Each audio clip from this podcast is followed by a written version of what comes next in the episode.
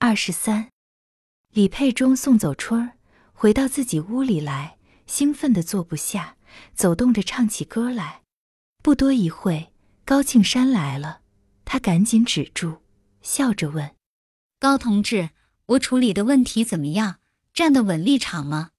请你不客气的提些意见。”高庆山笑着说：“处理的不错，群众看来也很满意，春儿他们也会满意的。”在今天，这样判决也就可以了。谈到立场，我们还有机会经历一些锻炼了。你想，田大瞎子踢伤了工人，我们只是判他道歉和负担一些费用。假如在旧政权的统治下面，一个工人踢伤了田大瞎子，他们该怎样判这个工人的罪呢？恐怕要重得多吧。他望着李佩中，李佩中一愣，着急地说：“叫你说，我还袒护了他了。”你没有袒护，我知道你倒是存心要左一些的。高庆山说：“改变人们传统的观念是长期的事情，你的判决有积极的影响，它已经使劳动人民抬头。这个判决会很快的在各村流传，使我们的动员工作更加顺利。不要谈这个了，我要和你讨论一件工作。我想休息休息。”李佩忠没精打采地说。可是你说吧，今天夜里我要带队伍到前方去。高庆山说：“这次打仗是看机会消灭一股敌人，增加人民抗日的信心，兴奋抗日的情绪。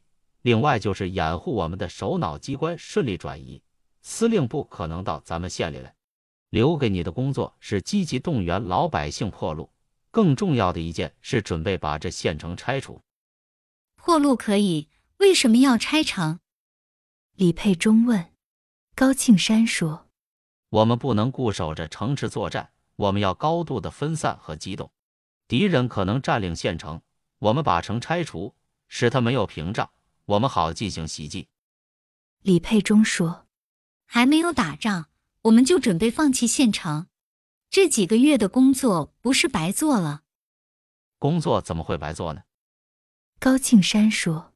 我们初步完成了战争的动员，人民有了抗日的要求和组织。我们放弃的是城池，并不放弃人民。打起仗来，我们和人民结合的就更密切了，更血肉相连，更能进一步组织和动员。我们要有胆量和信心，不能张慌失措，要组织群众的力量，巩固他们的战斗热情，使人民的生活渐渐适应游击战争的环境。李佩忠说。破路还容易，这样高的城墙怎么个拆法？砖拉到哪里？土放在哪里？我的老天，三年的功夫也拆不完呀！哪里找那么些人呢？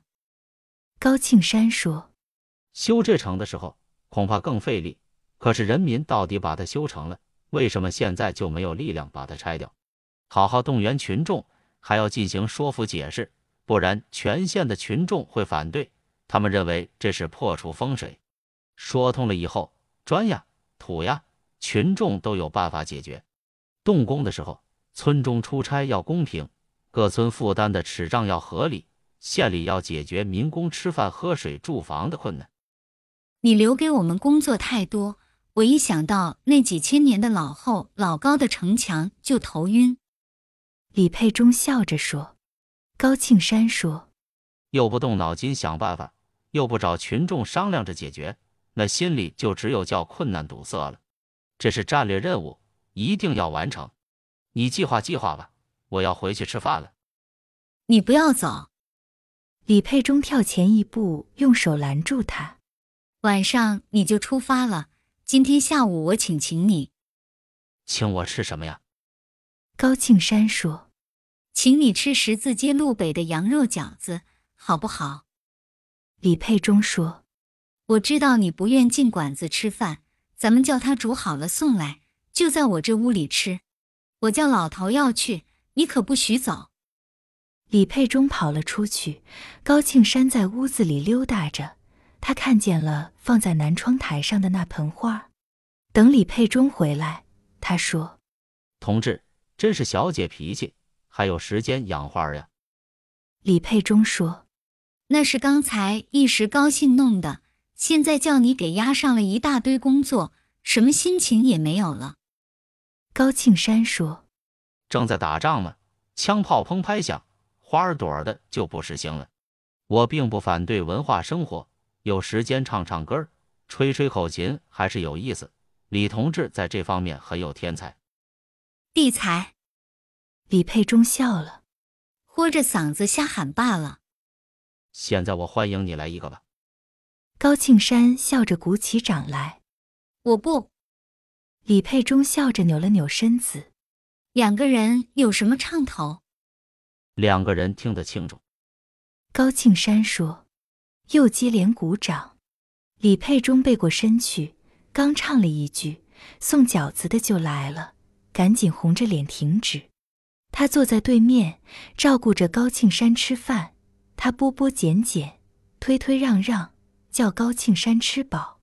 他笑着说：“自从上级给我们提了意见，不再吃大贵的卷子和大锅的猪肉，一下改变的过了劲儿。顿顿小米干饭，不是加生就是胡报。看见你盛饭的时候一皱眉，大师傅和管理员还说你不能艰苦，享乐腐化。”思想意识成问题，气都把你气饱了。还有那白菜汤，连把盐也懒得放，用勺子一搅，菜叶儿一个赶着一个跑，哪里是吃饭，简直是捞鱼。他自己吃的很慢很少，那样小的饺子要咬好几口，嘴张的比饺子尖儿还小一些。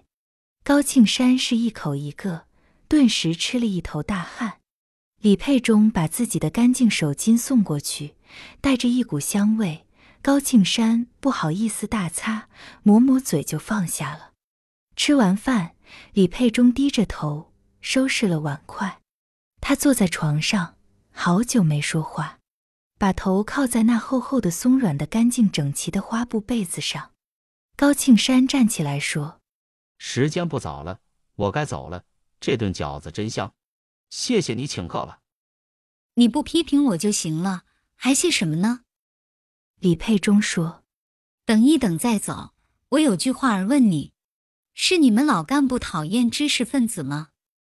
他说完就笑着闭上了眼睛。哪里的话？高庆山说：“文化是宝贝，一个人有文化，就是有了很好的革命工作的条件。我小时没得上学念书。”在工作上遇到很多困难，想起来是很大的损失。遇到知识分子，我从心里尊敬他们，觉得只有他们才是幸福，哪里谈得上讨厌呢？自然，知识分子也有些缺点，为了使自己的文化真正有用，应该注意克服。高同志，我还有一个问题。李佩忠说：“什么问题？”高庆山问：“我的婚姻问题。”李佩忠坐起来，我想和田家离婚，你看可以吗？这是你自己的事情。高庆山说：“我很难给你提意见，可是我相信在革命过程里，你会解脱了这种苦恼，完全愉快起来。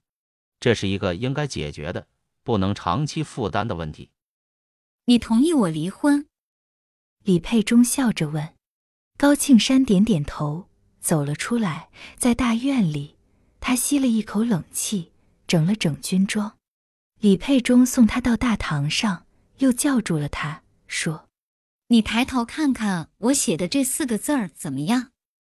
高庆山回转身看了看，说：“字写的不错，不见这块匾，我还不知道你是个写家了。不过现在上级没这样提，我们还是叫抗日县政府吧。”